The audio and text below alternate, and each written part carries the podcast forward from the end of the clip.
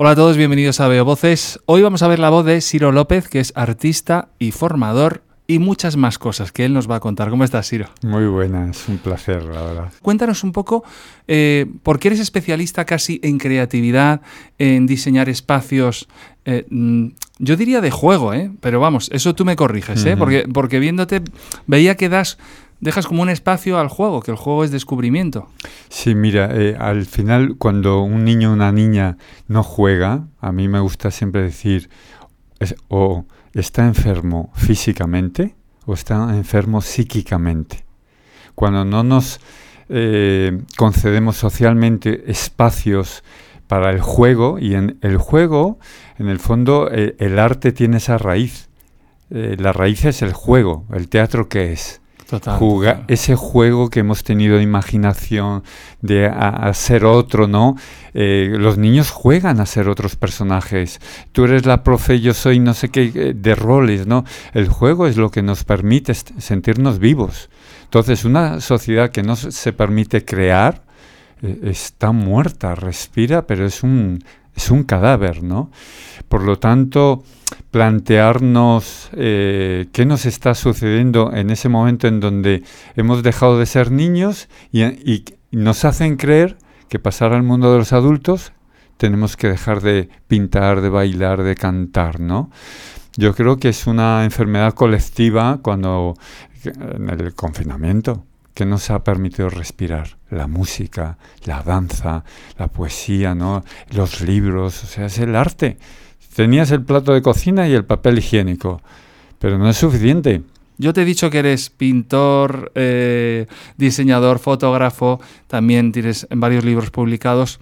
Em, ¿Tú cuando te vas a la cama piensas, soy algo? Mm, mm, vamos, Nada. Es, ridículo, ¿no? y de hecho, cada vez más, y, y, yo creo que nos lo demuestran, está todo conectado, ¿no?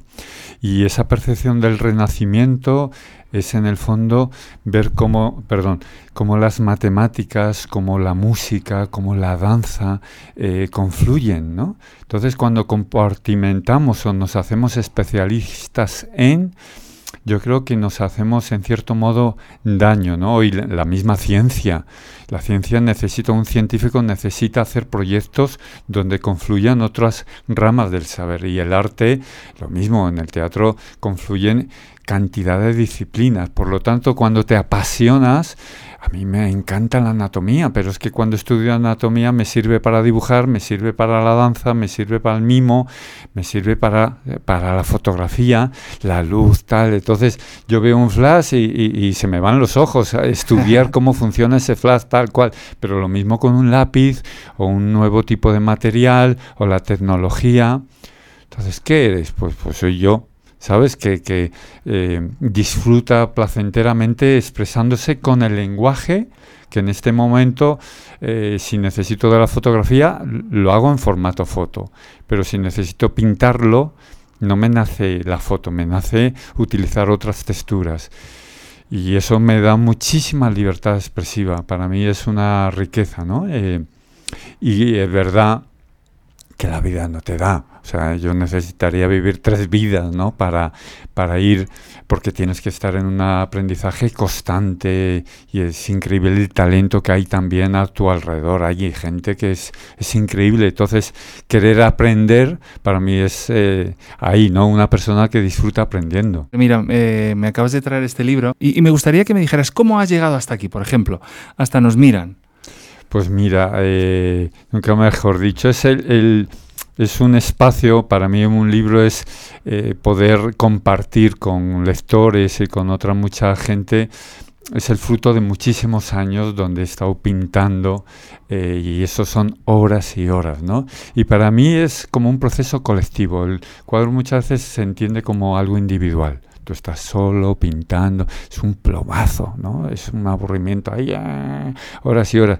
Y sin embargo yo lo vivo como un proceso muy colectivo, pinto en material de desecho, entonces la, persona, mis amigos, ¿no? Me llaman, oye, mira que he visto una lavadora aquí, no sé qué. Entonces, y, o mira esta silla tal, y me envían fotos. Entonces, esa persona, yo siempre digo que está pintando el cuadro, ¿no? O la persona que posa en la sesión de fotos, o la persona que me ayuda a montar la exposición para las visitas guiadas con los colegios. Entonces ese es un fruto más de ese proceso muy largo. ¿no? De hecho, este libro fue uno de los primeros que fue autoedición y fue una persona que dijo, mira, eso tiene que estar impreso para que llegue eh, a las escuelas tal, pongo el dinero, ¿no? Yo digo, vamos, qué bueno para mí. O sea, al final te das cuenta que hay gente que cree que, merece la pena estar en ese proceso y, digo, pues sí, este cuadro es colectivo, ¿no? Aquí han pasado por estas pinceladas mucha gente que ha ido dando pinceladas eh, desde el silencio, desde la generosidad, desde, o sea, es, es una maravilla, ¿no? Y eh, es muy acertado que, hables de la obra como proceso colectivo. El otro día estaba aquí Petra Martínez y decía, el espectador es el editor de, de la obra de teatro. me pareció una frase maravillosa. Y, y te vuelve, lo que te va diciendo el espectador, el público, luego te llega de un modo que retroalimenta la siguiente creación. O sea, es un, es un ciclo de la vida, es como en la naturaleza, ¿no? Que las hojas eh, se convierten en alimento del propio árbol, o sea, eh, es todo un ecosistema, ¿no? Yo digo, el cuadro no finaliza cuando lo firmo, eh, es, es, ahí cuando se hace libre la obra y pasa a ser a formar parte del público, de los niños, ¿no? Hay niños pequeños que me han devuelto unas frases, un tal que, claro, yo digo, madre mía, es, es el, mejor... Eh, ¿sabes? Mensaje que me puede llegar, mejor que cualquier crítica en un periódico. Eh, y dices, y tiene cinco años. Claro, entonces digo, es, un lujo, ¿no? Cuando hablabas del ciclo, de lo que te da el espectador, eh, de la retroalimentación, de que es una cosa que nunca acaba para la siguiente obra, eh, yo pensaba, pero tienes que estar también muy atento, ¿no? Hmm.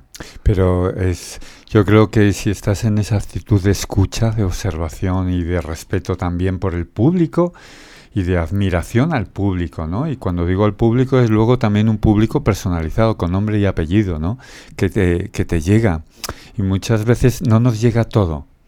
Claro. Pero es increíble lo que del otro lado se genera. Eh, yo, yo, siempre en las escuelas eh, digo, hay muchas cosas que hacemos y que cuando las compartimos, habrá otra escuela en el desierto de la Patagonia de Argentina que dicen, anda, mira lo que han hecho en este barrio, no sé qué, y tú no te has enterado. Pero es una onda expansiva de, de generar esperanza, ilusión.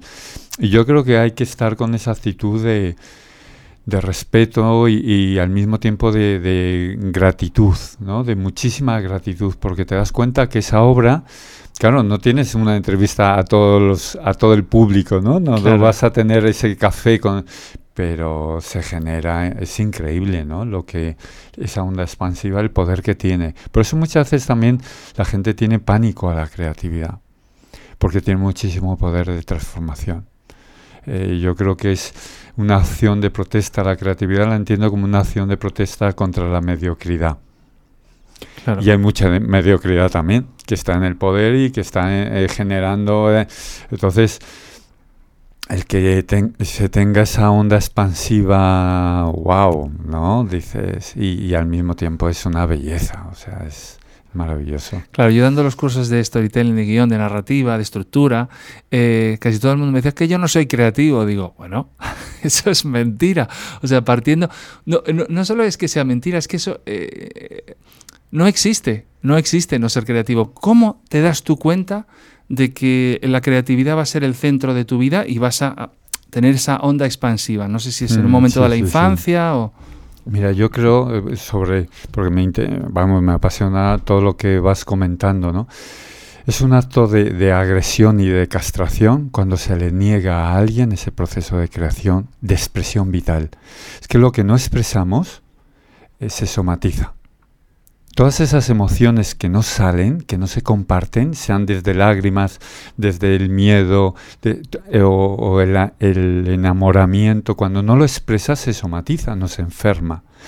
Cuando hay una sociedad, un barrio, una familia, una escuela que te niega esa posibilidad de expresar y compartir tu soledad, tu angustia, tu, tu pasión, tu tal, tu placer, es un proceso de castración, es, un daño, pero también a su vez uno mismo se puede castrar. Claro. Y entonces es que no tengo tiempo, es que ahora ya cuando me jubile me voy a poner a, a, escribir poesía, ¿no? Es que cuando, es que no soy creativo, ¿no? Es que no tal. Es mentira. Es, es, todo un discurso que nos han ido también, ¿no? Lo hemos ido leyendo una y otra vez y no lo hemos creído, ¿no? Yo personalmente desde niño siempre he estado jugando, tal.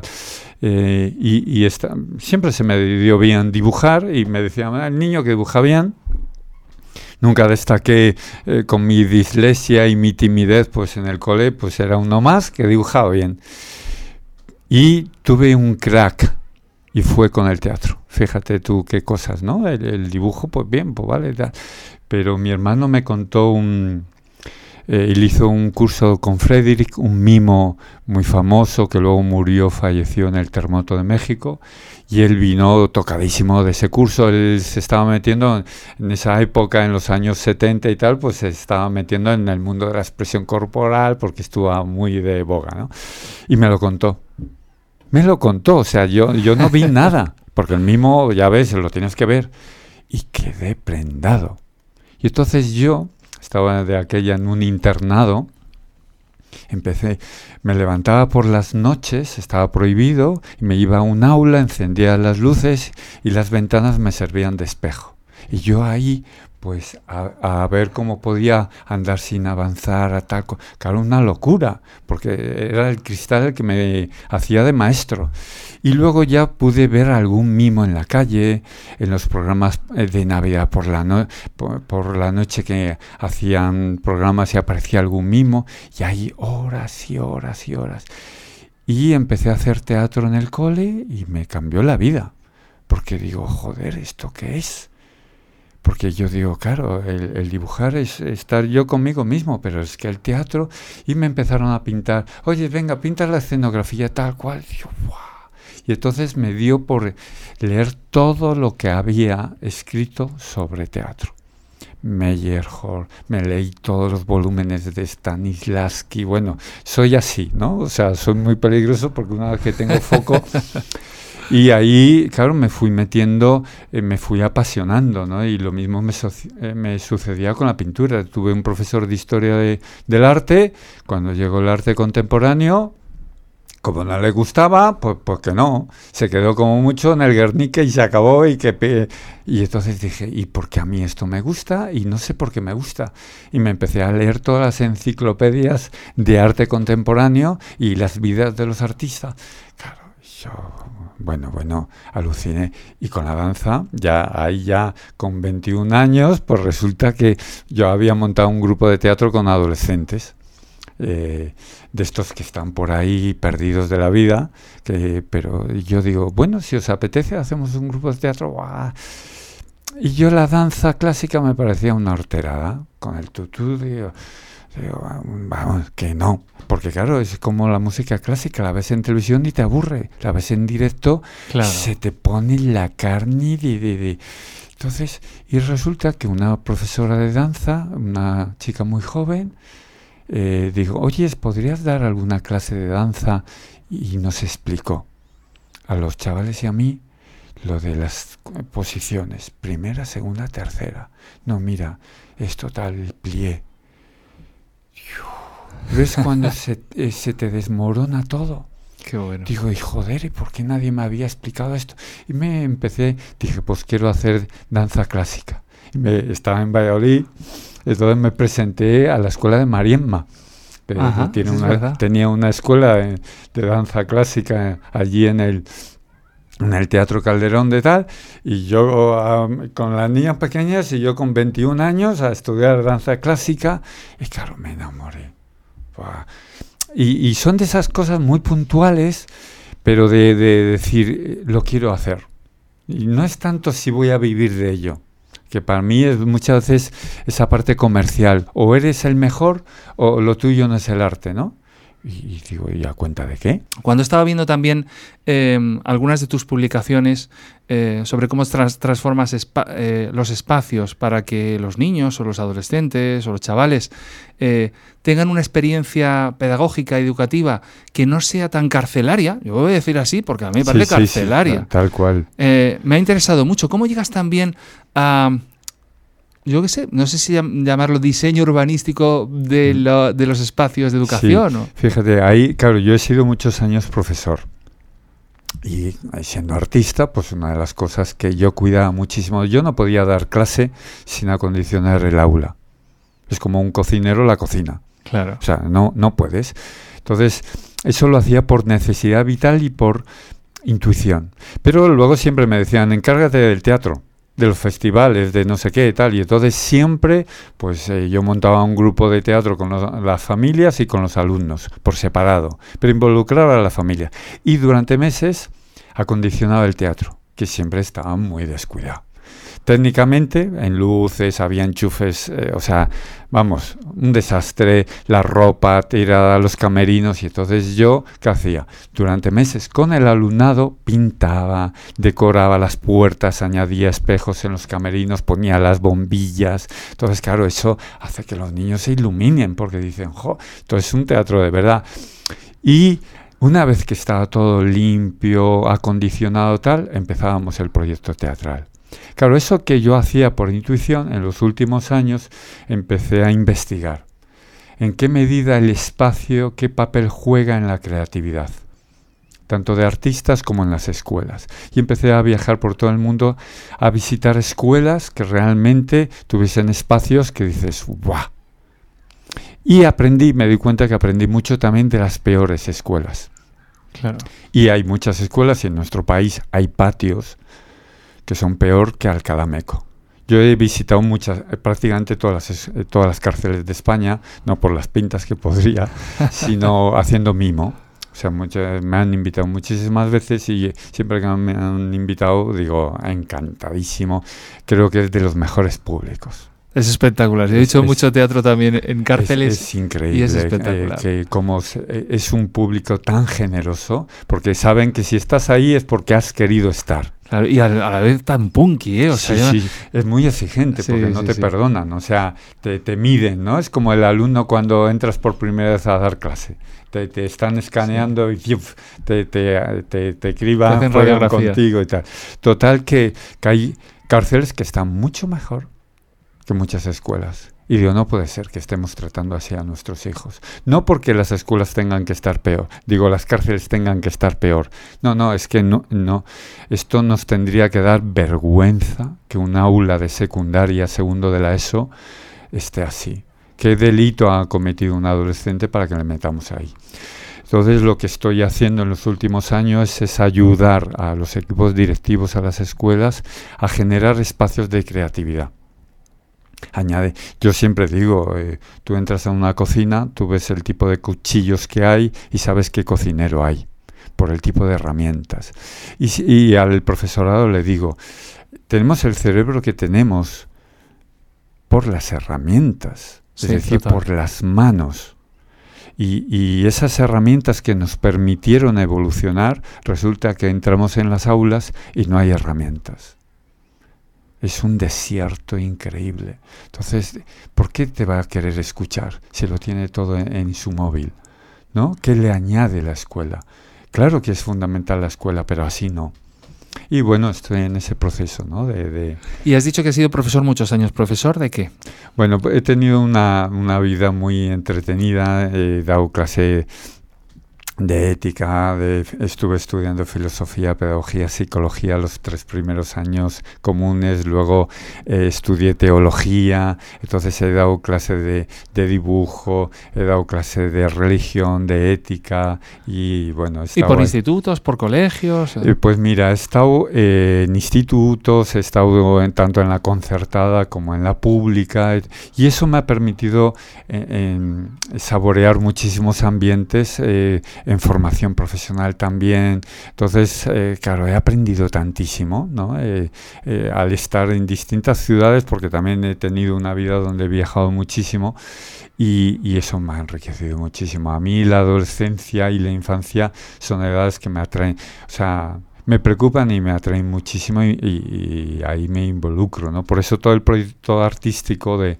de pintura y tal, eh, siempre estoy pensando en mis libros, estoy siempre pensando, ahora voy a publicar uno en Ahora en noviembre va a salir uno sobre emociones al desnudo, que son fotografías de desnudos, donde voy abordando eh, distintas temáticas que tienen que ver con el cuerpo, junto con textos que ha escrito diferente gente que ha vivido lo que trato en la imagen.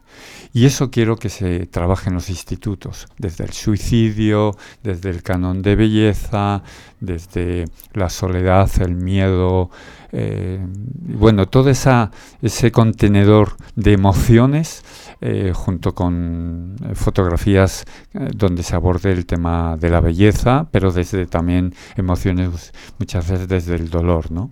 Por eso esas herramientas muchas veces no están. Y, que, me gustaría que estuviesen, ¿no? que se trabajasen. Es apasionante. Vuelvo a repetir la web de Siro, sirolopez.com, ¿no? porque ahí podéis estar al tanto de las nuevas publicaciones, los cursos, etcétera. Yo saqué a mi hija de un instituto por el aula, cómo estaban puestas las mesas, por la primera reunión con el tutor, donde solo me dijo las normas y lo que no podía hacer mi hija. Y no me dijo nada más, solo lo que no puede hacer mi hija, y va a estar aquí siete horas al día en un sitio que era espantoso y que tiene unas posibilidades de arreglo tan buenas, con tan poco dinero o nada, que podría ser un espacio que digas, joder, cómo me mola entrar aquí, porque las ventanas bien, tal, aquí se va a morir como si fuera una planta. ¿No piensas que está muy bien que crees y diseñes estos espacios, pero que tendríamos que tener una visión más global, o sea que... Mira, eh, al menos en mi modo de trabajar no es que eh, yo voy a crear un aula específica, para mí es toda la escuela. Tiene, que, tiene que ser toda la escuela. Te pongo un ejemplo, el patio. Si en el patio el, eh, el modelo es el monólogo del fútbol, y la única propuesta de juego libre que presentamos y por lo tanto hay muchas niñas y también niños que no se identifican, les gusta el deporte y les gusta lo corporal, pero no se identifican con ese tipo de conflictividad que acontece en el fútbol. Y la única propuesta es estar sentados, conversando o callejear un poco por una superficie lisa de hormigón. No un día, semanas, meses, años. Entonces, cuando yo digo espacio de creatividad, entiendo toda la escuela. Y el patio también. Donde tú puedas tener un espacio en el patio donde tú puedas cantar. Nunca lo hemos tenido tan fácil tecnológicamente. Un enchufe y, con muy poco dinero tú puedes tener calidad musical. Y que suenen los bajos y que tal cual. Y que puedas leer un espacio lector. Pues yo, por ejemplo, insisto mucho en los cuartos de baño de los colegios. Yo insisto muchísimo en los comedores que parecen granjas de pollos. Total, eso como letrinas. Sí, sí, sí, Entonces, eso es degradante, o sea, eso es, es, es, un atentado contra. Por lo tanto, cuando digo creatividad es generar un espacio que te escucha, que te respeta tu diversidad, eh, donde un niño si quiere estar solo pueda y no tenga que pedir permiso sino que tú estés confiando y delegando la responsabilidad. La responsabilidad está en el niño, que sea auto autónomo y autosuficiente y por lo tanto no es un aula donde yo lo pongo potito, como muchas empresas, ¿no? Pero luego te obligo a, meterte en esa celda y que cuando tenemos una reunión, no sé qué, no sé cuánto, nos vamos a ese aula, sí, VIP. Eh, claro, eso es postureo, ¿no? Es como cuando en algunos sitios tenemos huerto escolar, ¿no? Y ponemos unas regaderas, llevamos a los niños, nos hacemos unas fotos para Instagram y ya tenemos huerto. No, perdona, un huerto no es eso. Eso es postureo, ¿no? Y entonces, esas tendencias modas, lo mismo el teatro, ¿no? Eh, antaño, en los años 70, los mejores teatros estaban en las escuelas, porque se entendía que era una herramienta pedagógica. Hoy ya no hay ni tan siquiera se concibe un espacio teatral. Las nuevas escuelas que se están construyendo no tienen teatro. Hay como mucho un lugar para, para dar una conferencia y la gran innovación es un croma. Hombre, porfa, ¿sabes cómo te digo? A mí eso me duele porque te, dices, no estamos entendiendo pedagógicamente lo que necesitamos, ¿no? Eh, profundamente. Entonces hay cosas del ayer que tenemos que recuperar y cosas del hoy que evidentemente nos lo ponen muy fácil. Porque hoy un micro de estos puede estar en las escuelas. Podemos tener una radio. Eh, nunca ha sido tan fácil tener una radio. ¿no? Claro, un podcast como esto. Mira, Estados Unidos, que nosotros nos fuimos tres años a la costa oeste y es un país tremendo, o sea, es brutal, eh, te pone en modo supervivencia, pero una de las cosas muy buenas que tenía es justo de lo que hablabas. Eh, no había concepto de patio sino de lo que está en el exterior y lo que es en el interior. Y cómo se utilizaba y cómo se compartimentaba, pero de una manera que hacía, que ordenaba eh, espacios para la creatividad. De repente había el open mic donde tú podías cantar con escenario los miércoles, tal, y vamos todos a ver a ver quién cantaba, porque incluso no se sabe hasta el último momento. Estaban el espacio donde se podía bailar, estaban los clubes donde se podía leer, pero era eh, se organizaba, o sea, te decían, mira, aquí puedes hacer todo esto que a ti te mola hacer y que sabemos que te gusta hacerlo, vas a conocer a otra gente que te gusta, que puedes hacerlo. Estaba muy organizado por clubes, aunque parezca muy anglosajón. La experiencia de mi hija, por ejemplo, en el conservatorio, fue que pudo relacionarse incluso. Eh, Marina viene pues de un ambiente agnóstico eh, nuestro y se pudo relacionar con distintos grupos de distintas religiones que en el fondo la enriquecieron muchísimo más su visión cosmogónica, ¿no? Para, para, decirlo de una manera pedante. Y yo decía, joder, qué, qué, qué cabrones en esto, porque en el fondo lo que te dan es el espacio, te dan la oportunidad. No eres un friki porque de repente quieras improvisar o cantar. Lo del, mono, lo del monólogo del fútbol ha sido una tragedia para muchos chavales que decían, hostia, eh, si no hago fútbol. Cuando hablas de, de, no poner bonito las cosas, pero de que los chavales eh, creen un espacio, una atmósfera, eh, para que luego allí puedan crear, es algo que yo creo que es una tragedia urbanística, lo comento con Olga, con mi chica constantemente, pero no solo en las escuelas, es que es en las calles, las aceras. es, es, como si nos... Es un atentado. en contra de quien lo habita. Total. Es, es, es, un, ya digo, es, es, increíble la falta de sensibilidad. Y luego, eh, yo insisto mucho en la belleza. Total. O sea, ¿por qué tienes que estar trabajando en un lugar tan cutre?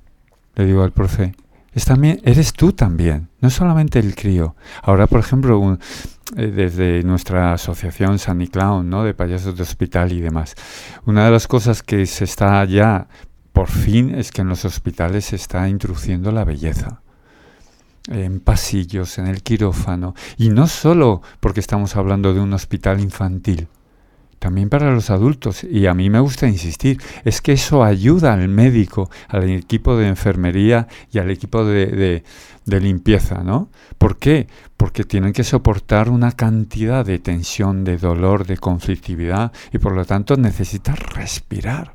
¿Por qué te enamoras de alguien? No, no solo una belleza física, hay una belleza mucho más, hay muchas cosas que confluyen, ¿no? La naturaleza, ¿no? ¿Por qué nos inspira? ¿Por qué necesitamos acudir a ella cuando estamos en crisis, ¿no? Eh, o cuando estás enamorado, ¿dónde vas? Pues al parque, ¿no? Entonces, ¿por qué no naturalizar la escuela? ¿Por qué no naturalizar las ciudades? Y es esa belleza, eh, yo solo también poner el ejemplo, ¿no? Altamira tenían ya tecnología. Estaban diseñando esas puntas, ¿no? Tallando. Y, hoy sabemos que eh, contenían la proporción áurea.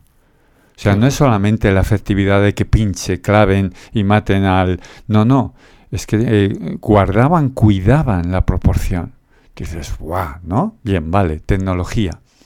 Pero esa tecnología evoluciona, esa herramienta se hace todavía más eficaz a lo largo de los siglos pero sus pinturas siguen siendo tan impactantes ayer como hoy. Esos bisontes te ponen, vamos. Entonces, esa estética trasciende, trasciende. Entonces, decir, es que hay adolescentes con un talento brutal. ¿Qué es lo que no tienen? Los retos. No les hemos ofrecido la oportunidad de que nos digan Sí, sí, ni los espacios, al no, proporcionarle esos espacios donde ellos se puedan desarrollar, no hay.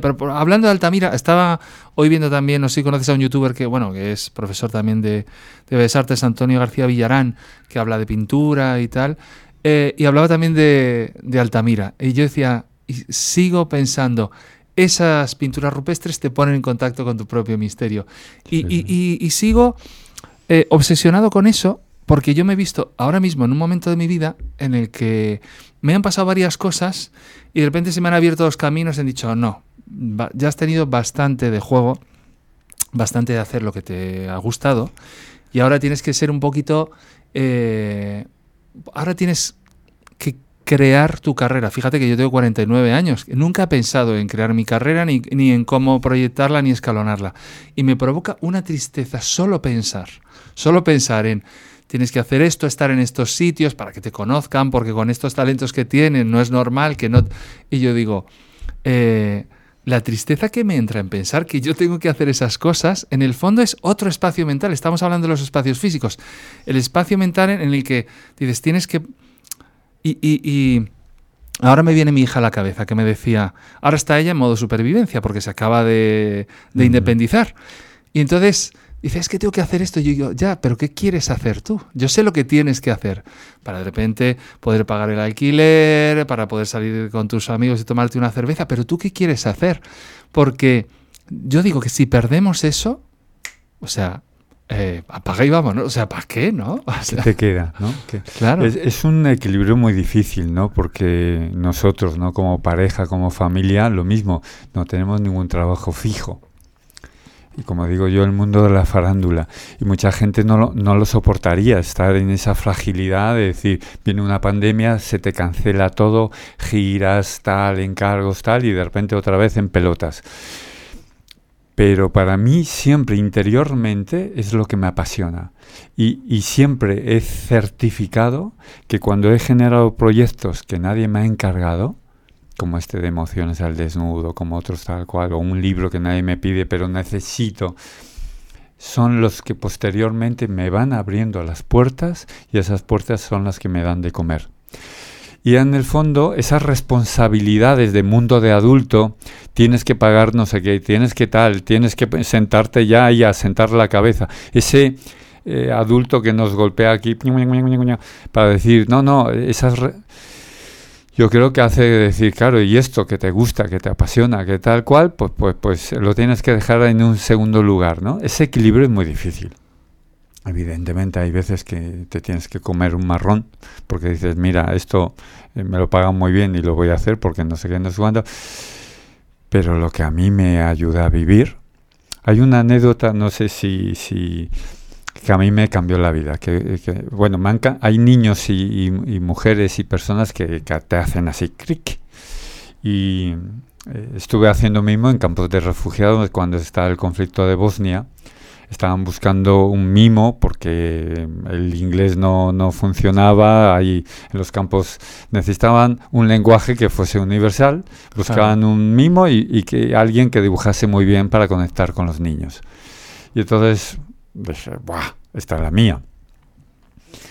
Y eh, tuve la oportunidad de moverme por todos los campos de refugiados. Y uno de los días eh, de lluvia, tormentoso, tal, pues había veces que me tocaba actuar en un colegio, en una sala, en un tal, y esta vez era al aire libre, en, lleno del barro, eran mujeres, ancianos y niños. Y después de la actuación, yo ya estaba recogiendo, sí, eh, es un espectáculo de una hora, sin hablar, y se me acerca una anciana llena de arrugas, con la piel de elefante, muy seria, tal. Y me dice, no te puedes hacer una idea de lo que ha supuesto para mí tu actuación. Digo, ¿y eso? Dice, muy seria, tal. Dice, ¿de qué me sirve toda vuestra ayuda humanitaria? ¿De qué me sirve vuestros alimentos, vuestros medicamentos, vuestros pañales? ¿De qué me sirve todo eso si no quiero seguir viviendo? Y ves aquel niño de allí, es mi nieto. Hoy quiero seguir luchando porque hoy ha vuelto a reír. Y yo, claro, por dentro, mira, tiritando. Digo, el poder que tiene una nariz. Total. El, el, poder que tiene la belleza, ¿no? ¿Cómo llegas a eso? Algo que el mundo de los adultos no te permite ser payasos, eh, jugar, ponerte a escribir un guion, una idea que no es rentable económicamente. Porque el mundo de los adultos deja eso, abandona eso que te gusta escribir, porque un poema, ¿quién te va a pagar un poema? Eh, y resulta que... Y esta anciana me cambió. Digo, es que no siempre es un plato de lentejas, tu hija. Es que no siempre es, es hay cosas que hará tu hija o harás tú o, quien tal, pero que nos permite respirar, que es el sentido profundo de la vida. ¿Qué necesitas? Pues es lo que yo le digo. Yo le digo, eh, ahora está haciendo una obra de teatro, tiene sus canciones que está subiendo a Spotify, y aunque esté buscando otros trabajos, digo, esto nunca lo abandones porque es... Y ahí te voy a tomar la palabra. Tú has dicho que haciendo cosas que no te habían encargado te han abierto las puertas del mundo laboral. Yo, ha sido mi experiencia toda mi vida. Para mí creer es crear.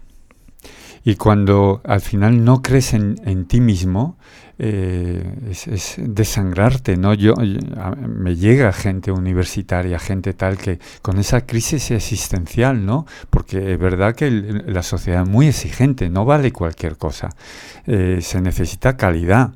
Entonces, cutre, pues una chapuza, sea en fotografía, sea en cualquier, y eh, hay mucho talento. Entonces es muy difícil.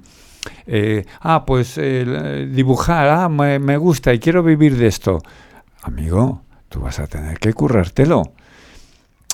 ¿Sabes cómo te digo? O sea que eh, por eso que muchas veces uno se puede, te vas a llevar muchas tortas, incluso quienes estamos profesionalmente en esto. Es, el libro que saco ahora eh, es un libro que llevó más de 25 años detrás porque en todos los sitios me decían que no.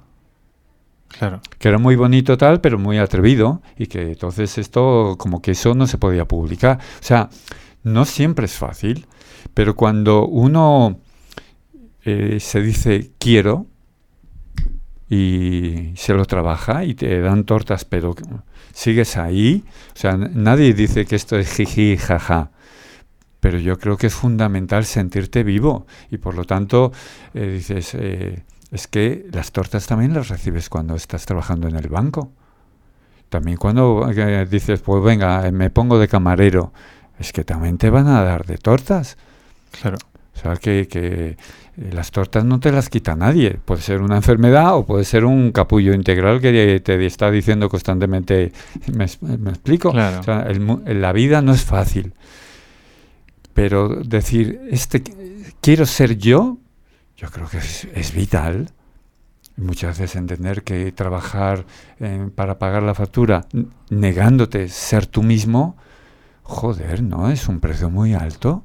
Muy sí, alto. Ese, precio no se puede pagar. Yo lo tengo clarísimo. ¿eh? Cuanto más años ah. cumplo y cuando, cuando hablo con mis hijos y yo debería hacer esto, digo, no, no, no. O sea, es que hay... El, quiero decir, venimos de un entorno muy privilegiado, podemos hacer miles de cosas. Cuando a mí me interesó la fotografía, me fui a estudiar por todo el mundo con Rinko Kawauchi, con Alex Soth, estuve con Michael Ackerman porque me volví loco, igual que tú te leíste todas las biografías, te leíste, digo, yo ahora tengo Digo, ¿cómo no voy a hacerlo? Si tengo la posibilidad de hacerlo. A mí, yo me considero una persona apasionada. Eso es, apasiona, me gusta más que obsesivo. Sí, eh, me apasiona, entonces me están eh, claro, tengo multitud de focos al mismo tiempo, ¿no? Me pasa cuando leo los libros son uno de mis vicios, pero estoy leyendo cosas de biología, de neurociencia, de arte, eh, o sea, tengo una diversidad que dices, pero, pero tú te estás volviendo tarumba, ¿no? Pero es que me apasionan las plantas,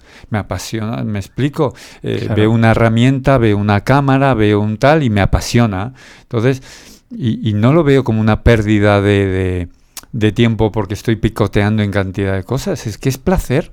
Para mí eso es un placer que no quiero perdérmelo. ¿Sabes cómo te digo? Entonces, me da igual lo que opine el resto. Entonces yo estoy leyendo este libro y digo, joder, ¿no? Eh, eh, ¿Por qué voy a perdérmelo? ¿Sabes? Es decir, no, no, no, pero especialízate en esto. Digo, eh, a mí me lo han dicho mil veces, sí. además digo, yo solo puedo mejorar en esto que me dices que me especialices si me apasiona todo el entorno. Es que y además que cuando lo conectas, haces conexiones. Ahora escribiendo sobre creatividad, pues estoy leyendo de todo. Claro. y lo conecto. Entonces eh, lo disfruto tanto, digo, claro, cuando me encuentro con, con, este chavaleo, este adolescente o este universitario, a mí me gusta contagiar, contagiar. Y luego él decide y cada uno se va trabajando sus, sus miedos o sus modos de, ¿no? Eh, pero yo, vamos, eh, soy tan feliz y he sido tan feliz y, y, cuando digo feliz es también llorando, ¿no? Y es también estando cansado y teniendo días de rabieta. O sea que para mí la felicidad no es jiji, jaja. ¿No? Es mucho más profundo, ¿no? Y tú que has viajado viendo espacios, eh, escuelas, institutos, por distintos sitios, eh, ¿dónde colocarías a España en el ranking? He visto que además había como un mapa de calor donde los sitios que habías. ¿Y, quiénes son las, los espacios o los países que más te interesan? Porque hay algo, a mí esta, no lo hemos dicho, pero para mí esta charla tiene que ver entre la conexión de arte, educación y derechos humanos, que es lo que vamos a ir desarrollando. ¿Cuáles son los espacios que más te han inspirado o las propuestas o los proyectos y en qué países? Sí, mira, evidentemente Centro Europa, países nórdicos son una pasada y hace muchos años en Finlandia yo recuerdo que me llamaron para eh, actuar haciendo mimo en televisión y tal y me tocó actuar en un psiquiátrico. Y entré y no daba crédito, te estoy hablando de hace 25 años, ¿no? Parezco un abuelo contando mis batallas. y aluciné. Y entonces eh, entro en un aula, tenían un aula enorme, mastodóntico de pintura, de arte.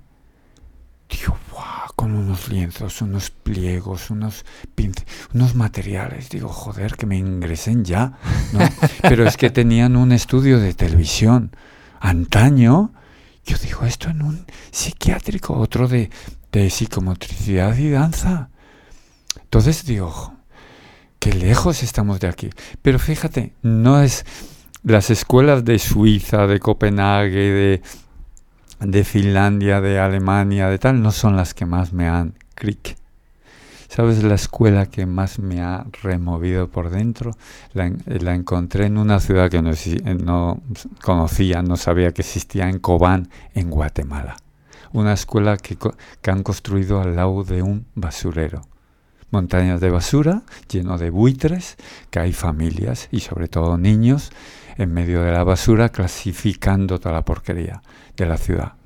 Y han construido una, una escuela. Cuando entro en la escuela, Claro, hay muchas escuelas en barrios aquí, en El Pozo, en Vallecas, en sí, en La Cañada, o sea, hay lugares, no hace falta irse muy lejos, ¿no? Para mm, visitar La Cañada, eh, sí, bueno, pues en esta escuela entro y les digo, ¿los niños están al recreo o están en clase? Me dicen, no, no, en clase. Digo, joder como en Finlandia, aulas abiertas. Y entonces veías que, los niños transitaban por toda la escuela porque trabajan por proyectos en cooperativo, tienen talleres textiles para niños y niñas, porque el machismo en Guatemala es brutal. Mm. Y allí ves al crío que, que te mm, pone dinamita en cualquier lugar y resulta que allí tejiendo, claro, tú agarras una aguja y entras en trance. Tú te pones a coser lo de la costura es brutal. Tú te pones a coser y ya estás en nirvana. Y claro, tú veías a aquel niño con la niña, o sea, unas cosas. Y en esa misma escuela, claro, desayunan y comen gratis los niños. Porque si no, no comen. Claro. tú ves el huerto de esa escuela y es mastodóntico. Y los niños cultivan la, la huerta.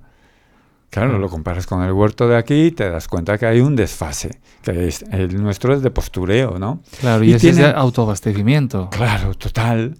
Y tenían una casita a mano izquierda, nada más entrar en la escuela, y estuve un mes ahí trabajando porque el, el que lo lleva, Sergio Godoy, eh, muchas veces viene a Europa a buscar financiación. Y cuando vio que pintaba, eh, que pinto en material de desecho, dice, tú tienes que venir a trabajar con, con, los críos porque tenemos allí todo el material que quieras en el basurero. Dijo, genial. Y entonces monté un taller de marionetas eh, para que los niños pudiesen contar sus historias. Entonces les dije, venga, traed materia prima del basurero y todo el comedor enorme, y lo llenaron todo de basura, empezaron a crear sus marionetas, pues las historias que, que contaron, increíble. Y tienen una caseta a mano izquierda, un dispensario odontológico para arreglar todas las dentaduras de los críos gratis, porque las tienen destrozadas. Claro, ¿Qué, definición tenemos de escuela? Allí lo tienen claro, cubrir una necesidad. Atender, tú tienes un, sí, una fuga de agua en, tus familias, en tus niños. Claro, aquí donde No, eh, eh, la definición de escuela, no, esa asignatura no está en, el, en lo curricular, allí lo tienen claro. Entonces dice, claro, tienen una casa de acogida, niños y niñas, porque son niños de la calle. Claro, a los tres días de estar comiendo con ellos y, eh, de cenar, tú ves niños normales. Claro, cuando te empiezas a enterar del currículum de esos niños, se te saltan las lágrimas. Claro, y gran parte, para que veas que existen los milagros, ¿no? Porque gran parte del profesorado que ha terminado su licenciatura y está dando clase en esa escuela, resulta que fue niño de ese de esa, de esa, tal, ¿no? Y entonces te das cuenta que la violencia, las violaciones, las vejaciones, dices, ¿estos niños tienen futuro? Hay una escuela que te está diciendo tu vida merece la pena a pesar de, no haber podido elegir dónde nacer. Por eso que el arte, eh, y, bueno, la belleza, eh, la, escuela, ¿no? Qué, qué bonita escuela.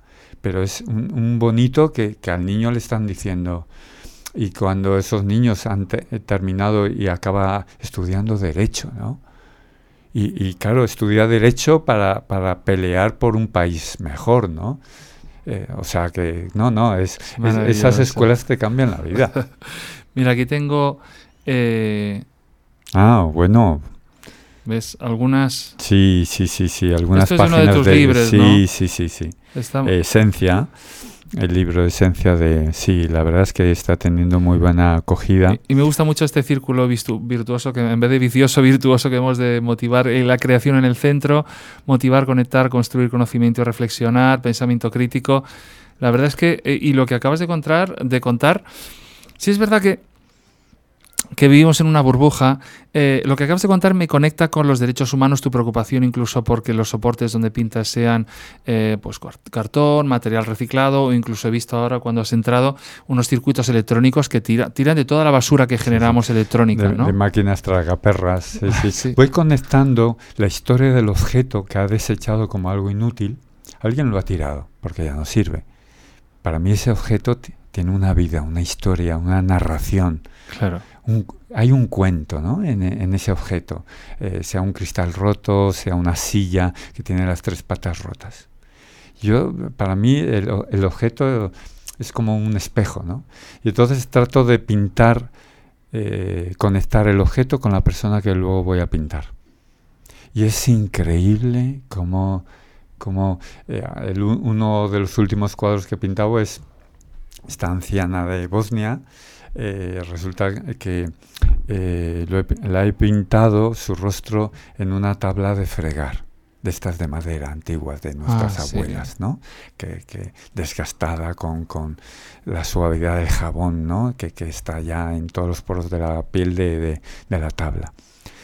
Y puse en las redes sociales, oye, si alguien tiene una tabla de estas tal, cuanto más estropeada mejor, me interesa que tenga grietas, que tal cual y me lo comparte. Bueno, pues, pues tengo eh, la tabla que la tengo aquí guardada de mi abuela y luego ella misma me comenta, ¿no? Como esa tabla eh, la tiene en su casa porque es toda una historia de cuando ella ha tenido un momento de crisis, de lágrimas y, el fregar le, servía de terapia, ¿no? El, focalizar todas sus tristezas con el agua y con las manos, ¿no? Digo, madre mía, la historia de la tabla con la historia de, la mujer que estoy retratando. Y así son todos mis, mis cuadros, ¿no? El objeto tiene su propia vida, ¿no? El teatro del objeto al final, ¿no? Sí, además acabo de ver un vídeo en YouTube sobre el proceso de, eh, de un cuadro que pintas en cartón y con un cúter haces como una especie de reverberación o de resonancia.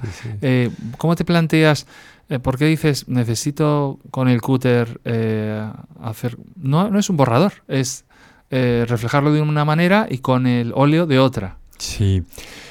Fíjate, es, eh, cuando estuve, ese anciano lo conocí en la, en la India. Son, claro, son personas reales que, con las que me voy encontrando. Y tú haces foto y te la traes para retratar. Entonces, por un lado, si, si, me, si son personas que digo, oye, o que encuentro en la calle, o que son amigos, tal, y, les pido que posen, o personas que me he ido cruzando en los viajes, ¿no? Eh, de forma fortuita o lo que sea, y Y este anciano me lo me encontré con él en Bombay. Tuve una experiencia muy muy muy espiritual. No, no estuvimos hablando en absoluto, no sé inglés, esa es mi, mi gran laguna, mi gran pobreza. Y en la India, y, la gran parte de la India tampoco sabe inglés. Entonces cuando nos encontramos, porque son, son millones de personas con unos dialectos y un... es increíble, ¿no? Entonces me encontré con él y nos estuvimos comunicando con la mirada, con la mirada. Y de repente, bueno, le pedí permiso, le hice unas fotos, bueno, una dignidad con tantísima pobreza, una eh, dignidad. Entonces cuando, claro, pintar su tristeza, su, su pobreza, su, su, fragilidad y su fortaleza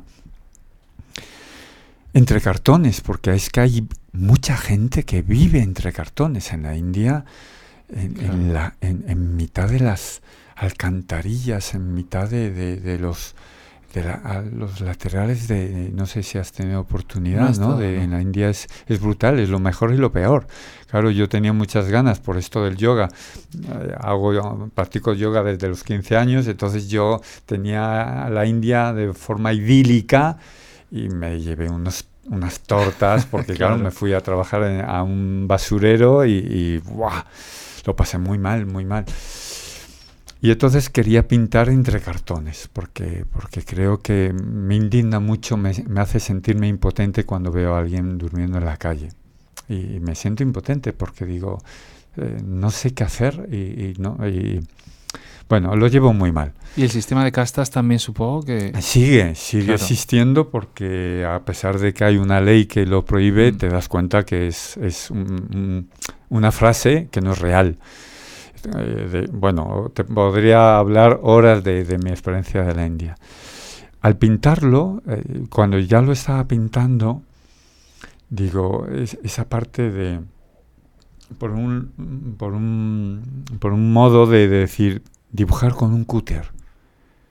Digo, porque es un acto de agresión. Y digo, nunca he, dibujado con una cuchilla. Digo, es una agresión, ¿no? Que tengamos personas que, que duermen en la calle es un fracaso como sociedad. Es como cuando vamos a un país y hay niños pidiendo en la calle. Aquí, pues esto, esto no se ve, pero es como un niño que suspende en un cole, es un fracaso de la escuela, no del niño, de la escuela, porque ese niño es inteligente. Hay algo en el sistema que no le está permitiendo. Bueno, entonces digo, venga, voy a dibujar la misma persona para que fuese evidente que esa tristeza es un fracaso de todos. Que llegar, es que muy fuerte en, Vallecas, ¿no? Eh, yo suelo ir al... Perdona que vaya saltando. a mí me encanta. Eh, eh, se celebra el mercado todos los martes en Villa Vallecas, se hace un mercado. Y voy al final, porque es un campo de batalla de cajas de fruta, de plásticos, de cajas de zapatos y siempre hay objetos rotos, tal cual, que me sirven de inspiración para mis creaciones, ¿no? Y siempre encuentro ancianas recogiendo la fruta que han arrojado, como, como, porque está destrozada y se tira. Alguna anciana que va recogiendo, digo, que alguien llegue a, esa, a ese momento de la vida y tenga que estar así, no, lo entiendo, no tengo neuronas para entender eso. No entiendo. O sea, nos sobran, eh, se tiran toneladas de tomates porque no son estéticos. O sea, por lo tanto, no hace falta ir a, Bombay. No hace falta viajar a la India porque eso está aquí. Entonces, quise dibujar esa, esa sensación de, de indigna, ¿no? de violencia sistémica eh, de maltrato eh, y que nos estamos acostumbrando ¿no? a que haya todo un barrio que esté sin luz todo un año. Y esto no es de, ni de izquierda ni de derecha, esto es de sentido común. Perdona, pero, pero no lo entiendo. Me, me cabrea, ¿no? Entonces, toda esa rabia, pues, pues necesito pintarla. Qué bueno. Yo Digo que bueno porque, porque es verdad que cuando estabas pintando con el cúter, con el, cúter, e-, era agresivo. o sea, a lo, mejor puedo poner alguna imagen aquí en esta una cortita, ¿no? Para que se sí, vea. Sí, sí, Yo lo pasé muy mal porque me siento una... Te sientes eh, agresor. Es como cuando interpretas un personaje de un capullo integral. Eh, es jodido porque ese personaje te acompaña. Eh, si tú estás memorizando el texto, ser capullo en un personaje yo digo, es, que es, es, mucha violencia, ¿no? Y ahí podemos enganchar con cómo el arte, los derechos humanos y la educación forman parte casi del, ADN de toda tu obra, ¿no? Sí, para mí es vital el compromiso social, ¿no? El, contribuir a un mundo mejor. Es, mi concepto de belleza, ¿no? Aquella que, nos eh, permite respirar esa esperanza, porque si no, ¿qué te queda, no? Eh, digo, eh, en el día a día, ¿no? Mm, trabajar, o sea, ¿para qué? ¿No? Es decir, bueno, sí, la palmas y, ¿sabes? Y, me gusta muchas veces decir, bueno, ¿hay que esperar a tener un accidente moto para preguntarse cuáles son tus prioridades? Total. Pues, pues no, hoy mismo. ¿Qué, ¿Qué, es lo que quiero vivir, ¿no? ¿Qué quiero sentir? Eh, ¿Qué quiero mirar, ¿no? Eh, porque me, quiero descansar es que nuestra sociedad es una alta velocidad que no nos, no nos está permitiendo ni descansar, ni sentir el cuerpo, ni... Entonces, el, el entender que el arte está para, para ese contribuir a, a, un mundo mejor, a, mí me planifica, ¿no? Eh, aunque sea un muy poquito, hay pequeños detalles que lo es todo, ¿no? Digo, si esta mujer supiese, esta anciana, supiese el bien que, que me hizo, ¿no? ¿Quién ayuda a quién? Y es, fue ella la que me hizo clic, claro. Eh, que me cambió la vida, fue ella, ¿no? En un, entonces, eh, porque muchas veces en los derechos humanos se habla de tres artículos, son 30 artículos. y se pasa olímpicamente de tal, porque luego podemos llegar a verdaderas barbaridades Bosnia estuvo al lado de Italia, un conflicto, eh, se dijo después de la Segunda Guerra Mundial que esto no se iba a repetir, se ha vuelto a repetir una y otra vez, ¿no? Entonces, ¿qué mundo le entregamos a nuestros hijos? Del que nos podamos sentir orgullosos, ¿no? Claro. Y, yo creo que en eso, afortunadamente, hay mucha gente. Hay mucha gente que no es noticia, pero está dando lo mejor de sí. y yo quiero estar ahí. Punto, se, acabó. Viendo los, eh, los, extractos de algunas de tus publicaciones, he leído como una anécdota muy chula de una madre que, vino a decirte, oye, mi hijo quiere ser pastor, no sé qué cojones hacer con esto.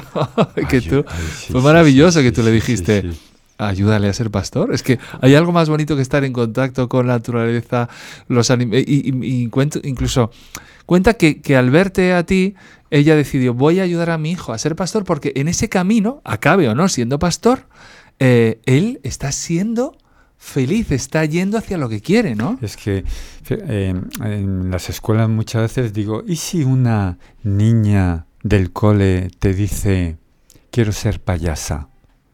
¿Qué mirada recibe? ¿Qué comentarios? ¿Qué burlas o aprobaciones o respeto? ¿Realmente es posible? o se le dice, ay niña, lo que te queda, ¿no? Por aprender, ¿no? Como, qué, fracaso. Yo entonces siempre digo, ¿no? Mi mujer es, payasa. Y, y, claro, todo el, todo el auditorio, todo el congreso se echa a reír como diciendo, eh, ¿no? Como casi un, un, un, insulto, una burla, ¿no? Entonces esta madre se me acerca. Dice, es que... Eh, con los ojos enlagrimados, es que mi hijo quiere ser pastor y, tenemos una oveja en casa. ¡Qué genio! ¡Qué genio! Mira, claro, nos dimos un achuchón y digo, porfa, porfa, o sea, eh, eres lo más. Y le estaba ayudando además con una haciendo como, como con los huevos de las gallinas. Sí, sí, no. Luego eh, nos volvimos a ver y me dice, no, ya tenemos una incubadora en casa.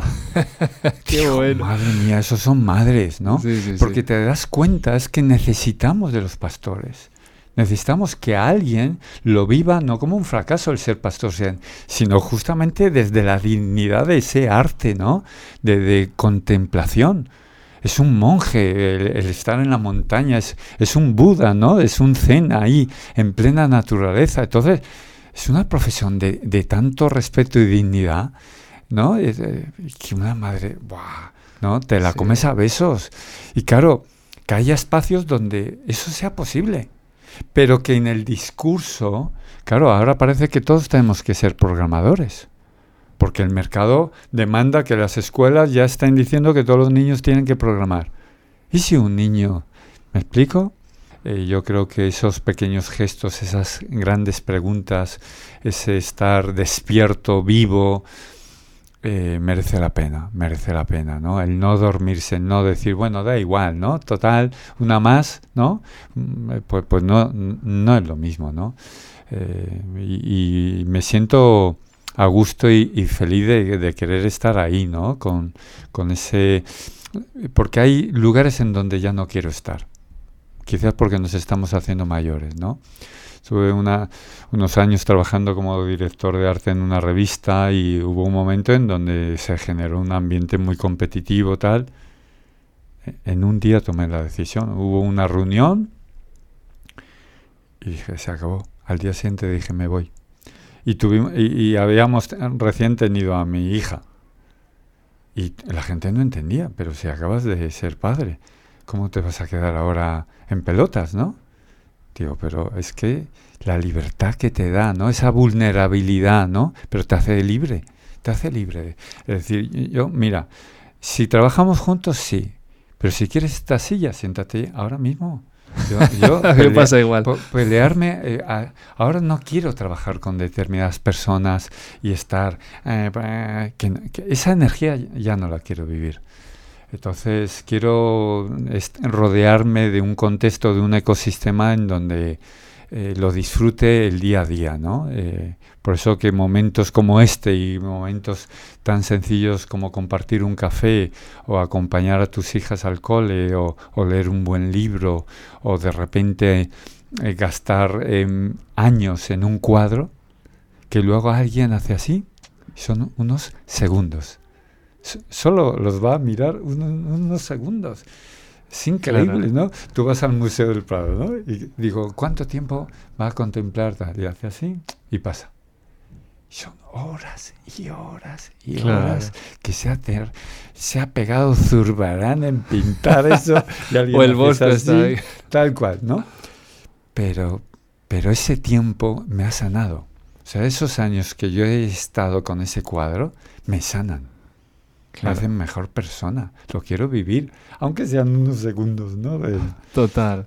Y cuando hablabas de derechos humanos, que dices que se hablan de tres, pero son, ¿cuántos has dicho? 30. 30, artículos. Me, he acordado de que José Antonio Marina, que es profesor y filósofo, habla de los derechos humanos como una creación del hombre, una creación maravillosa, arbitraria totalmente, como que la luz roja te paras en un semáforo. Entonces quiero seguir conectando el arte, derechos humanos, educación. ¿Qué, qué relación tienes con las redes sociales y qué ¿Qué peligros crees que entrañan? Porque estás en contacto con, gente que está ahora en ese momento, ¿no? Mira, a mí las redes sociales me dan de comer. O sea, eh, tanto Instagram como Twitter o YouTube. Para mí la, eh, la, tecnología, de hecho, yo le dedico todos los días hora y media a estudiar tecnología. O sea, y me encanta la tecnología, pero también soy muy crítico. Porque son herramientas que no nos han permitido no hemos tenido tiempo para saborear ese equilibrio ético entre lo que nos hace, nos ayuda, nos hace bien o lo que nos hace daño. Al igual que otras cosas, eh, hemos tenido como humanidad un proceso ¿no? de, averiguar qué, nos hacía daño o no. Esto es a tal velocidad que una nueva generación de repente se encuentra con una herramienta y, si no tiene un acompañamiento, un contexto, unos referentes, pues le puede destruir. Le puede empujar así, ¡cling! al suicidio o a la fragilidad. A la autolesión, a la depresión, a la ansiedad. A, despreciar su cuerpo al mirarse al espejo o a eh, necesitar el reconocimiento de los demás eh, constantemente y cada vez el striptease es mayor, ¿no? Entonces, eh, la línea cada vez es más estrecha. Me encanta que hayas dicho striptease. Porque estaba buscando un título para una nueva obra y que se pues llamaba Porno Doméstico. Y digo, no quiero que se llame Porno Doméstico, no por mí, sino por los programadores. Y creo que voy a utilizar el striptease. Yo tengo una pantomima que es un. Es todo un, es un striptease. Es un striptease. que me voy quitando todo y no se ve nada, son solo gestos y la gente te acaba viendo desnudo total, ¿no? Es muy divertido. Eh, sí, Y yo creo que, fíjate, el comportamiento de los adultos en las redes sociales, no es ya el adolescente, nosotros mismos. Te das cuenta que hay gente muy mayor, con mucha carrera, mucho título, y que hace unas tonterías, no tonterías porque se hace mm, el besito en redes, no, no, de, dices, pero ¿cómo cuentas esto, no? ¿Cómo, ¿Cómo compartes algo que tú saldrías por la calle enseñando tus fotos? no, pues porque lo haces en las redes, ¿no? Si no, no sé qué. Tú irías por la calle contando eh, tu dolor porque lo compartes en redes, ¿no? Y te das cuenta que, que no, hemos, no nos hemos permitido un tiempo para reflexionar qué nos ayuda y qué no. Y aquí, pues, eh, claro, es que va a tal velocidad que, que nos podemos dar de tortas, claro. Bueno, y eso conecta con, otro tema que me interesa mucho, que es cómo el, arte, el arte te, te acerca a la espiritualidad, porque yo he visto aquí, por ejemplo, que tienes... Eh, ah, sí, el, de el libro de cuerpo y sangre y cara y cruz. Sí, claro, que es que son libros incluso que, se acercan a la espiritualidad eh, desde un punto de vista casi marketingiano y crítico, ¿no? O sea, ¿qué papel eh, crees que juega la espiritualidad en gente que está creciendo cuando el mundo material de los likes, de la dopamina, de la del exhibicionismo, en el que yo, yo soy, yo de repente tengo unas movidas conmigo mismo, digo, qué exhibicionista, qué golatra, ¿por qué he compartido esto? Justo de lo que estabas hablando.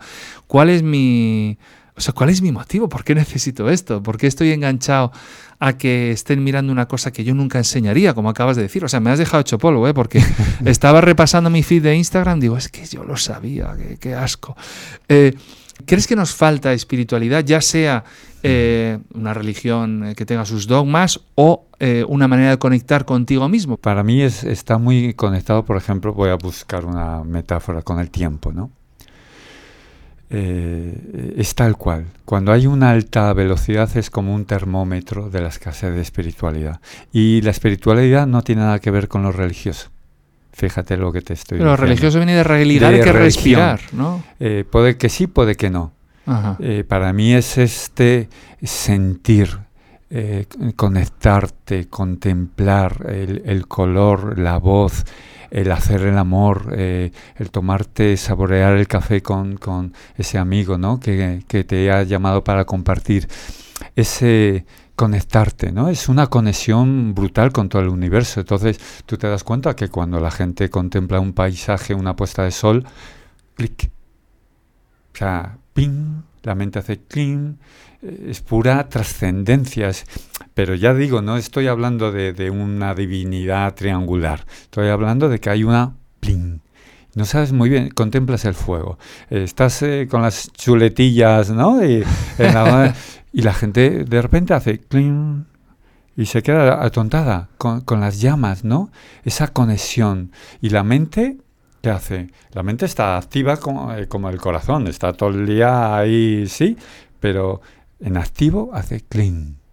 Sí. Ese, y entonces nuestra vida, nuestro modo de vida en una sociedad de consumo no nos permite conectarnos con el otro, con el crío, con el anciano, con el petirrojo que se acaba de acercar un poquito más, ¿no? No, es, no hay tiempo. Y no hay tiempo es, eh, no hay espiritualidad. Y entonces buscamos alternativas. Entonces esa alternativa muchas veces para sentir lo mismo hormonalmente, químicamente, porque esta espiritualidad es hormonal. Es, una química en nuestro cerebro, es electricidad pura, ¿no? Es energía. Entonces eh, buscamos recursos para sentir lo mismo, para estar con ese... Eh, puede ser el alcohol, puede ser una droga, puede ser no sé qué, puede ir de tiendas, ¿no? Necesito ir de tiendas hoy, ¿no? Porque necesito sentirme vivo. Y claro, cuando te encuentras gente que lo que hace es ¿no? Eh, el coraje, la valentía de desprenderse, ¿no? Porque, porque estás sintiendo esa plenitud. Dices, joder, ¿no? Pues hay gente que, vive así y que es capaz de, encontrarse con esta profundidad de vida, ¿no? Para mí la, la, la, espiritualidad va por ahí, no es tanto un tema de, de litúrgico, ¿no? Sí, que los ritos nos, nos vienen bien porque los ritos nos, conectan con la comunidad. Hace patente, ¿no? Escenifican, es ese gran teatro de escenifican la necesidad de celebrar la vida, celebrar la muerte. pero claro, para celebrar ese dolor o ese, ese quererte, tienes que antes eh, vivir ese, ese, ese amor, ¿no? Yo estoy muy en contra de la introspección porque nunca encuentro nada. Claro, yo lo vivo, o sea, para mí el proceso de creación es, es puro trance. Claro. Es, eh, y yo siempre digo, es, es para mí más potente que hacer el amor, que, o sea, es, es un momento eh, constante de, donde pones el foco, lo pones todo eh, en un estado donde, de, sí, igual que cuando sales en el escenario, tu mente está... Sí. Otros momentos de la vida tienes distracciones, ¿no? pero claro, fíjate lo que trae las redes sociales, una cantidad de distracciones de, pérdida de foco. Entonces la creación es un hacer el amor eh, en plenitud, eh, en conexión con, ese proceso ¿no? de, dar lo mejor de ti, de expresar emociones, de encuentro con el otro. Eh, por eso para mí el arte es, increíble, ¿no? Y que se pueda llegar a, descubrir y poner en valor, y, como un, un, espacio protegido. Es como una selva, ¿no? Claro. y, cuando te das cuenta que se quema, pues eh, es un dolor, ¿no? Sí, hablas de trance que me interesa mucho porque yo es un trance y una lucha. Yo ahora estoy escribiendo una, obra de teatro y estoy en trance, pero estoy luchando. O estoy con un diálogo con un espectador imaginario, con un programador imaginario, con la mercantilización de lo que estoy escribiendo. Quiero decir que, que sí tienes todos los puntos de vista porque ya llevas muchos años en esto y estás viendo. Entonces, es muy bonito cuando el trance gana la lucha y dejas de pensar en todos esos ruidos, eh, porque cuando estás siempre proyectando cuál va a ser eh, el aspecto final de lo que estoy escribiendo, porque el teatro tiene otra cosa, es verdad, cuando tú sales en escenario es trance y ya está, es flow. Ahí los previos, el nervios, esto, lo otro, tal, los preparativos, oyes el micro, tal, pum, pero lo pisas, pisas el escenario y, esa caja, eh, ¿no? esas paredes y, esa oscuridad, pero que tú estás viendo al público. ¿no? Es negro, pero lo escuchas, lo percibes. Eh, hay una comunicación increíble y es todo negro. La cuarta pared es, es brutal, ¿no? Entonces eh, yo creo que ahí hay una magia que muchas veces no se puede explicar, que la vives pero, pero es increíble, ¿no? Háblanos de Sunny Clown, de, de este eh, proyecto que, que tienes con, con, tu chica. Sí, eh, para esto mejor que hable ella, ¿no? pero eh, para mí es un de estos proyectos que cualquiera te diría que es utópico, que es un, bueno, pues sí, que, que para cierto tiempo libre que, pero que me parece, a mí me ayuda a creer en la humanidad, ¿no? Porque cuando tú te das cuenta que el humor sana, que la sonrisa nos sana, que es un medicamento eh, sin... Eh, ¿Cómo es? Eh, cuando eso es, sin, efectos secundarios. Sin efectos secundarios terciarios y... ¿no? Eh, y la cantidad de resistencias que uno encuentra en todo el sistema, ¿no? Eh, afortunadamente poco a poco los hospitales se van abriendo en esto, ¿no? Porque se entiende que hay otras prioridades. Y entender esto no solo para niños, porque Sunny Clown está trabajando también con adolescentes en psiquiatría, que es otro mundo que parece que no existe pero es, es, increíble, ¿no? Cómo están aumentando los suicidios, que se trabaja también con adultos en diálisis, en tal. Entonces, es de una belleza y al mismo tiempo de, de, te ríes y lloras a la vez, ¿no? Porque cuando estás acompañando en paliativos, pues muchas veces no quieres estar ahí, ¿no? Porque, porque los, eh, tú tienes niños como padre, dices, es que hay otro que, que, está viviendo algo que tú no quieres ni por asombro pensar que eso existe, ¿no? Claro. Es, es, es ¿sabes? Un yan y un yin muy, muy, muy doloroso, pero al mismo tiempo de, de una belleza, de, un, de una alegría existencial, ¿no? Eh, por eso son proyectos que, a mí me ayudan a creer en la humanidad. Sí. y, a crear en la humanidad, como dices tú. Sí, sí, sí, tal cual. Y, mm, sí, eh, yo creo que tanto a Vero y a mí es lo que nos enamora, ¿no? Y a mí es lo que me enamora de, de Vero, ¿no? El, su opción vital, ¿no? Eh, junto con otros proyectos también como profesora teatral, etcétera, etcétera, ¿no? Sí, es, eh, yo estoy enamorado de... Y estoy ahí de soporte logístico porque es ella, ¿no? Y creo que tiene que ser ella. y yo estoy ahí a lo que haga falta, ¿no? en la trastienda. Que hay que diseñar un cartel, ¡pum! Que hay que no sé qué tal, que hay que... lo que haga falta, pero pero yo creo que es una historia muy bonita, como dicen en Argentina, muy linda. es una palabra muy, muy linda. Pues ya hablaremos entonces, San Cloud con Vero y, y, podremos profundizar más en eso. Hablando contigo, sí que he sido muy consciente de cómo yo rebajo todo este lenguaje, el lenguaje de atrévete a desarrollar tu creatividad en la vida no tiene por qué ser en las artes escénicas, en la música, puede ser en cualquier disciplina, en los servicios, en la ingeniería. Eh, lo hemos hablado aquí, yo creo que, que, lo hemos demostrado.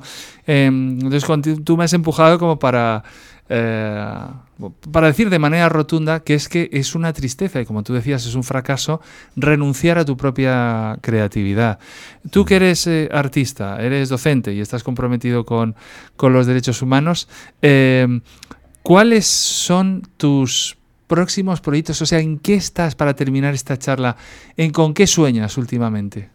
¿Y cuáles son también tus pesadillas? ¿Qué, te da miedo, si es que tienes? Que yo soy muy, tengo muchos miedos, soy muy fatalista. ¿Y qué cosas te ilusionan mucho?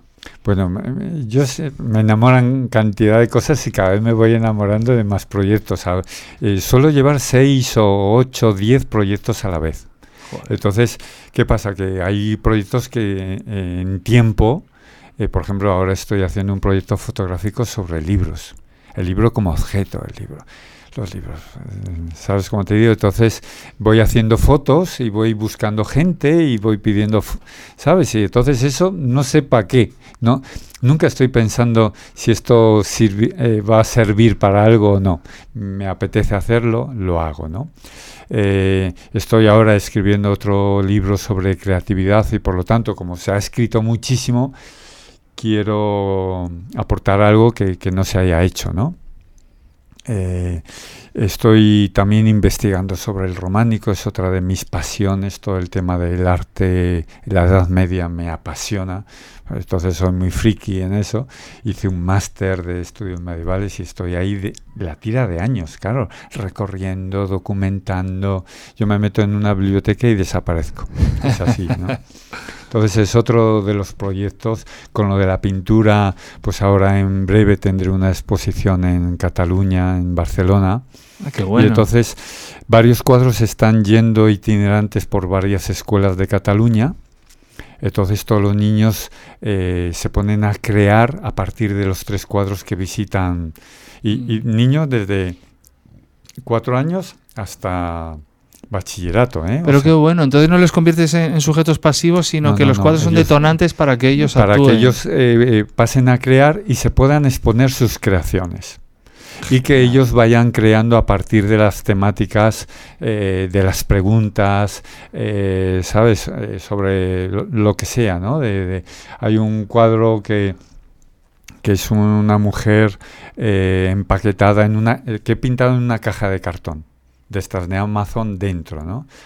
Y el título es Ama sin ser amada. Y ella está desnuda. Y esto, eh, niños de cuatro años. Y dices, pero si eso es para mayores. Es increíble, ¿no? Los niños cómo responden, qué preguntas hacen tal. Y luego cómo crean. Es brutal. Y ahora, pues eso, en febrero se montaré toda la exposición, que es todo un camión enorme de tal. Y lo mismo, se van a hacer talleres, visitas, conferencias, jornadas para abordar el tema de arte y escuela. O sea que, estoy ahí, no, no me aburro, no.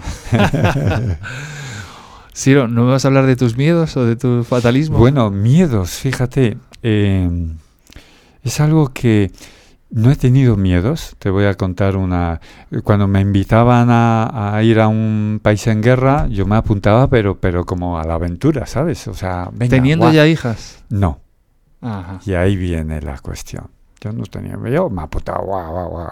¿no? Quería vivir, venga a las cárceles. Claro, luego llegué a, a mi primera cárcel y, se, te desmorona todo, ¿no?